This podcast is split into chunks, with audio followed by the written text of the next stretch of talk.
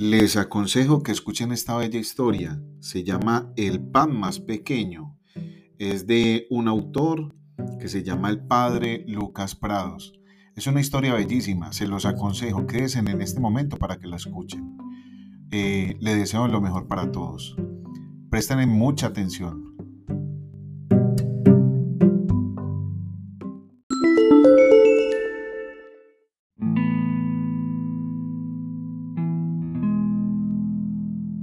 Hola, buenas tardes para todos. Eh, a continuación, la historia El pan más pequeño del mundo. Acaba de terminar la Segunda Guerra Mundial. Muchos países estaban en caos. Faltaban hospitales, medicinas y muchas cosas de primera, de primera necesidad. Quienes más sufrían eran los niños por falta de alimentos. Los hechos que vamos a relatar nos sitúan en un pueblecito pequeño de Alemania en las fechas cercanas a la Navidad. Había en ese pueblecito no más de 200 habitantes, bastantes familias habían perdido durante la guerra, los padres y los abuelos. El hambre y la desnutrición era bastante, era el visitante más común de todos los hogares. Las cosechas se habían sido destruidas por la guerra. Como se acercaba la Navidad, el único panadero que había quedado en el pueblecito pensó hacer una hora buena y dar una hoganza de pan a cada uno de los niños que viniera a recogerla a su panadería.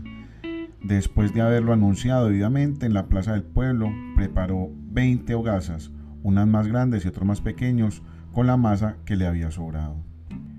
En esas, en estos momentos, llamó a los niños, los cuales no tardaron ni un minuto en llegar a la pequeña habitación que servía de tienda para vender el pan. El panadero, a quien llamaremos convencionalmente honorato, puso un poco de orden y les dijo que se acercaran para coger cada uno un pan.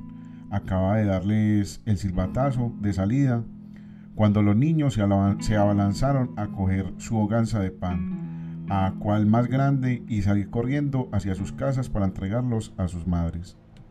Ninguno se detuvo ni un segundo para darle gracias a Honorato, pero a él no le preocupaba mucho esto.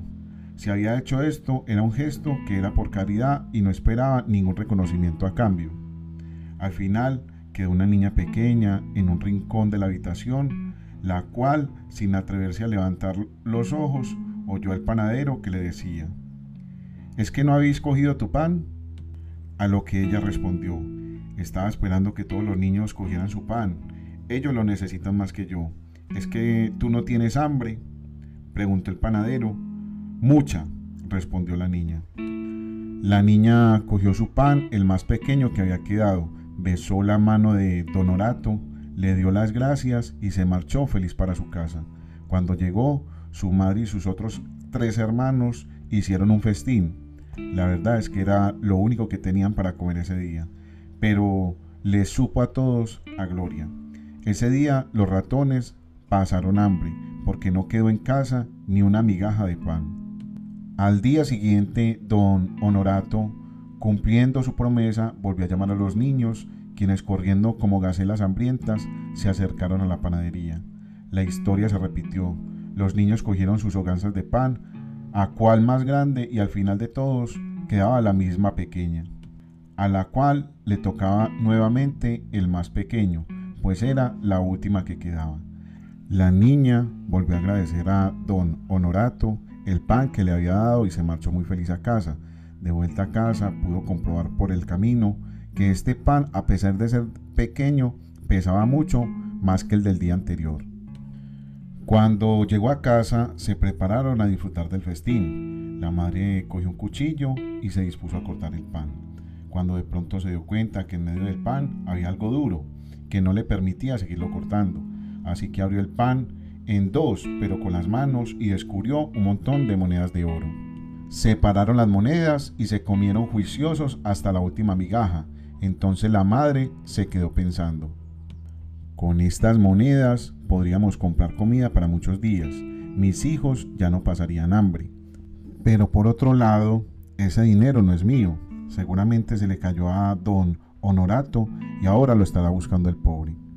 Así que mandó a la niña a la panadería, para que le devolviera las monedas de oro al panadero. Cuando la niña llegó, le dijo a Don Orato, mire usted señor, resulta que estábamos cortando el pan y mi madre se encontró todas estas monedas dentro, como se imagina que usted las había perdido, así que se las devuelvo. Don Honorato se quedó conmovido ante tanta candidez y le dijo a la niña, las monedas no se me cayeron en el pan, yo las puse allí, acaso fue con justa razón. El otro día cuando viniste por el pan, me conmovió tu generosidad al dejar que los demás niños llevaran los panes más grandes y tú te quedaste con el más pequeño. Además, fuiste la única que me dio las gracias. Así que pensé, ¿qué puedo hacer para premiar esta virtud? Como sabía que hoy también vendrías por el pan más pequeño, justamente en ese pan pequeño puse yo todas esas monedas, sabiendo que ninguno otro lo, escogería. Así que son tuyas. Llévalas a casa para que tu mamá no pase más necesidades. La niña se abalanzó sobre el cuello de don Honorato y le dio un beso. Y mientras atravesaba la puerta de la calle, una lágrima comenzó a rodar de los ojos emocionados de nuestro bendito panadero. Por muchas necesidades que nosotros pasemos, siempre hay personas que sufren más. Cuando recibamos ayuda, no seamos egoístas. Nunca olvidemos ser agradecidos con aquellas personas que se acuerdan de nosotros y de modo especial con Dios, que al final y al cabo es quien los puso en nuestro camino. Esta historia sobre el pan más pequeño nos trae una enseñanza inmensa. Quizás a veces pasan los días, Pasan los años, pasan personas, pasan riquezas, tristezas, dificultades. Pueden pasar millones de cosas, pero no nos sentamos un momento a, pensar y a, meditar y a reflexionar sobre la creación y, decirnos, y decirle al Señor, Señor, que tanto me has dado.